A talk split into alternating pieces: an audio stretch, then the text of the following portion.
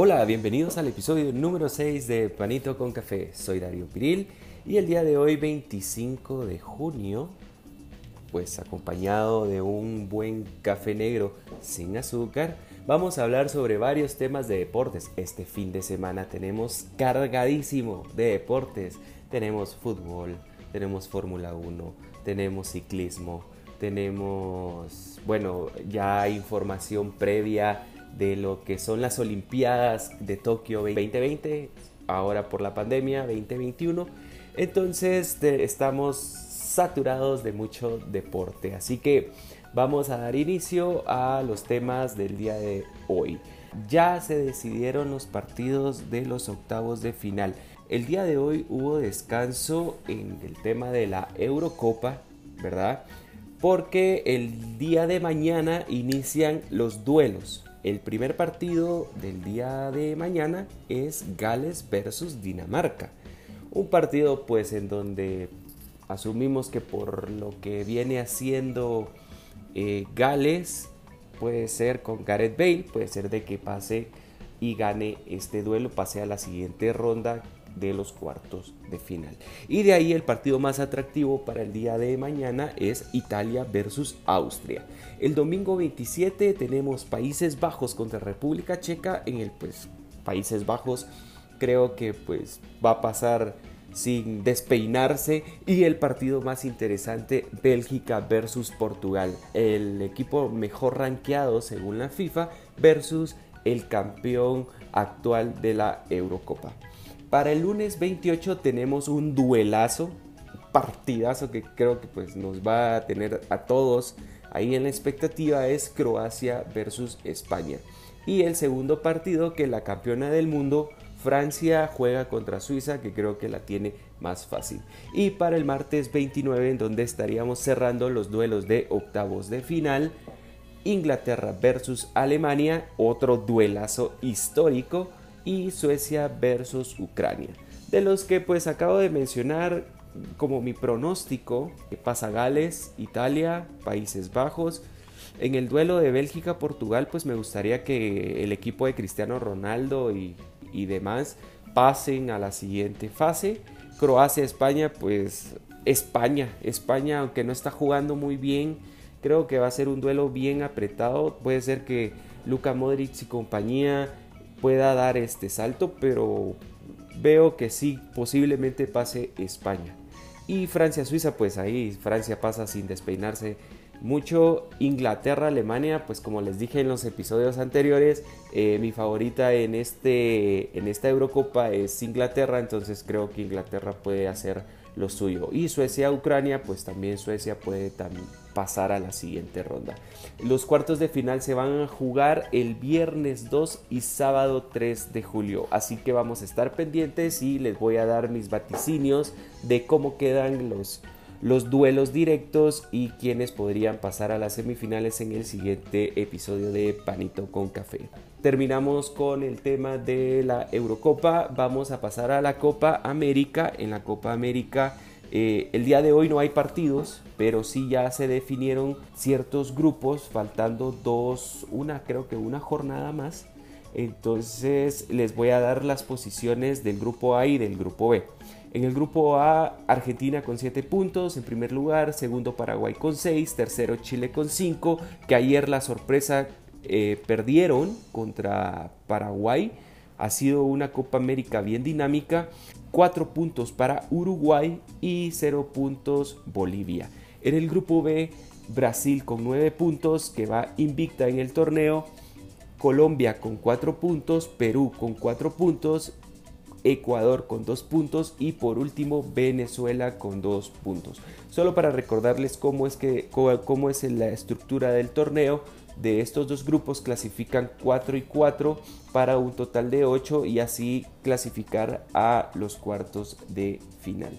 Eh, así estamos con las posiciones con la Copa América, todavía faltan jornadas y falta la definición total para ver los duelos en los cuartos de final. Bueno, con esto estamos con la Copa América. Vamos a pasar ahora a la Fórmula 1. Fórmula 1. El día de hoy ya iniciaron el Gran Premio de Steiermark en el Gran Premio de Austria este fin de semana y el otro también vamos a tener dos, eh, otra carrera siempre en el mismo circuito, pero con diferentes nombres. Es parte del marketing que tiene la Fórmula 1. Entonces, aquí la Fórmula 1 en el Gran Premio de Steiermark, Gran Premio de Austria, se va a correr mañana la clasificación a las 7 de la mañana y el domingo a la misma hora se va a correr la carrera.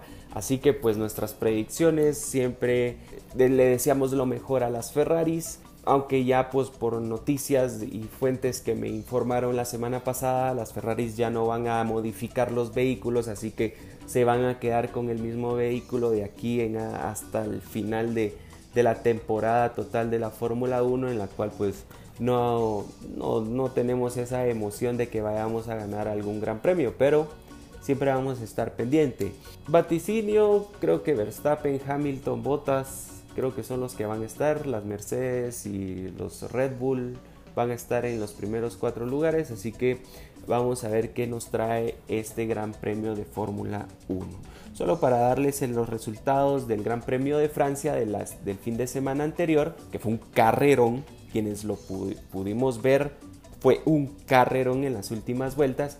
Max Verstappen quedó en primer lugar, Hamilton quedó segundo y Checo Pérez quedó en tercer lugar. Ese fue el podio del Gran Premio de Francia del fin de semana pasado. Con esto la Fórmula 1, pues los que quieran verlo puede, lo van a transmitir ESPN Play, así que los que tengan usuario pueden verlo por ahí. Y como parte de los deportes, hay un deporte que pues a mí me encanta y siempre le he dado seguimiento y ha sido un deporte que a mí me ha llamado mucho la atención desde hace muchísimos años, desde que tenía como 19, 18, 18 19 años, es el Tour de Francia. El Tour de Francia inicia el día de mañana, es una carrera de, de ciclismo de ruta o de esas bicicletas que tienen llantitas delgadas en la cual se recorre todo el país de, Francia. el día de mañana inicia la edición 108 en el cual van a correr 21 etapas y van a recorrer 3.383 kilómetros en total. Es bastante. Creo que este es un deporte y siempre lo he dicho, es un deporte de alto rendimiento. Obviamente los deportes son de alto rendimiento, pero este creo que exige más de lo que el cuerpo puede dar. Pero esa es la emoción y aparte pues los paisajes que nos regala eh, Francia pues, son brutales. Entonces como para comentarles, eh, aquí dentro de la carrera hay categorías, Entonces eh, hay, existen cuatro tipos de ganadores. El ganador del tour es el que hace mejor tiempo. Él tiene el traje amarillo. El ganador de puntos es porque acumula puntos dentro de la, dentro de la carrera. Se pone el traje verde, el líder. En el ganador de montaña o el que genera el ganador de montaña usa un traje de puntitos y el ganador de jóvenes usa un traje blanco. Aquí una persona puede usar todos los trajes. Va a ir eh, vistiéndose dependiendo de lo que vaya logrando en el transcurso de cada etapa. En cada etapa pues suman puntos y deben ir sumando tiempos y el ganador del tour en global es el que haga el mejor tiempo en las 21 etapas, en el acumulado. Para las demás categorías, como les estaba diciendo, era de, es de ir sumando puntos de acuerdo a las metas volantes que hay en cada etapa. Puede haber dos metas volantes, puede haber dos metas, tres metas volantes, pueden haber dos metas de montaña. ¿Esto qué quiere decir? Obviamente las metas de montaña son las metas en donde uno va subiendo con la bicicleta y el que pase en primer lugar él va a acumular la mayor cantidad de puntos. En las metas volantes son metas que están en partes planas de la ruta. Entonces ahí también van acumulando puntos. Entonces ya para poner, ahí poniéndolos un poquito en contexto de lo que es el Tour de Francia, los equipos participantes son 23 equipos los que hay en participación.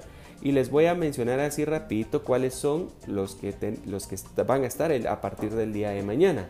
AG2R de Francia, el Bora de Alemania, el Quickstep de Bélgica, el Grupama de Francia, el Jumbo Visma de Países Bajos, el Cubeca de Sudáfrica, el equipo de Emiratos Árabes Unidos, el Astana de Kazajistán, el Intermatch Guanti de Bélgica, el EF Education de Estados Unidos, el Ineos de Gran Bretaña, Loto de Bélgica, el Team DSM de Alemania, el Bahrain Victorious de Bahrein, Cofidis de Francia, el Bikes Exchange de Australia, el Startup Nations de Israel y uno de los equipos que ha últimamente estado en, las, en las posiciones de arriba es el Movistar Team de España y el Trek de Segafredo de Estados Unidos. Estos 19 equipos son los que conformarán el, Tour de Francia y aparte de estos 19 equipos hay 4 que los catalogan como de segunda categoría,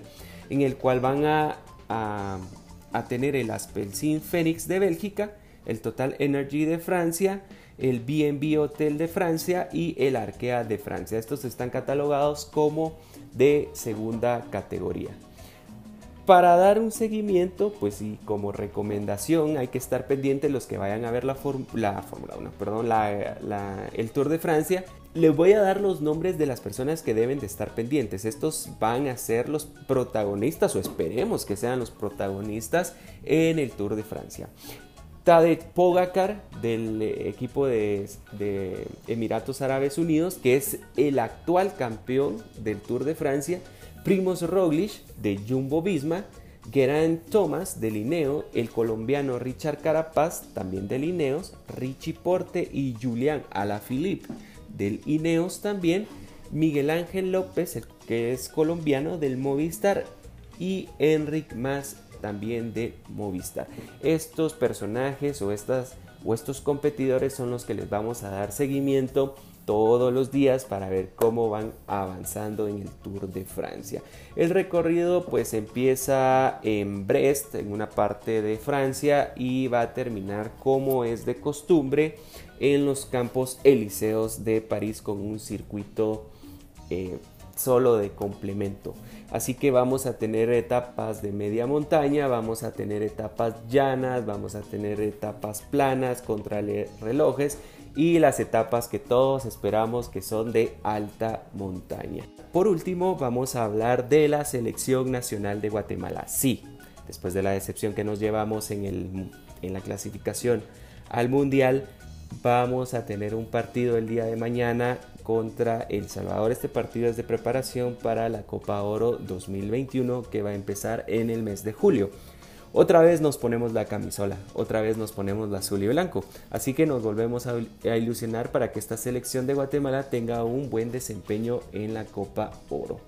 Los convocados para el sábado pues son prácticamente los mismos, solo hay dos, tres, cuatro variaciones versus los convocados que fueron en, el partido de Curazao, en esa eliminación que tuvimos, y les voy a brindar el listado. Nicolás Hagen, Ricardo Jerez, José Carlos Martínez, José Carlos Pinto, Kervin García, Stephen Robles, Luis Fernando Martínez, Moisés Hernández, Wilson Pineda, Jorge Vargas, Rodrigo Sarabia, Marcos Rodríguez, Robin Betancourt, Mar Marcos Pelej, José Andrés Ruiz, Jairo Arreola, Marvin Ceballos, John Méndez, y Darwin Lom.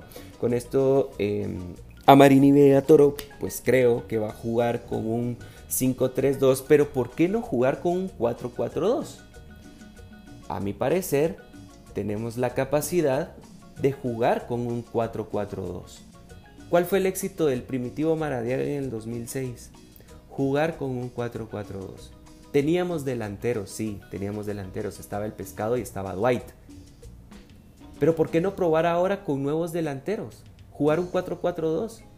Pero bueno, vamos a ver cómo sale Amarini Villatoro tácticamente en el partido del día de mañana. Para decirles, el partido va a ser a las 9 de la noche, hora Guatemala. Seguro que lo van a dar por la Radio Nacional o si no, pues vamos a estar pendientes de estar de ver si lo van a transmitir por la televisora de la, de la compañía telefónica color azul. Así que con esto pues llegamos al final del episodio número 6 de Panito con Café. Eh, pueden compartirnos, pueden suscribirse en el podcast por nuestras plataformas en donde está distribuido el podcast, eh, Apple Podcast, Google Podcast, por Spotify, por Anchor. Pueden también dejarnos sus comentarios o si no pueden seguirme por Twitter en arroba Darío Piril. Así que Recuerden, por la mañana, por la tarde o por la noche siempre cae bien un panito con café. Así que gracias y nos estamos hablando en un próximo episodio. Chao.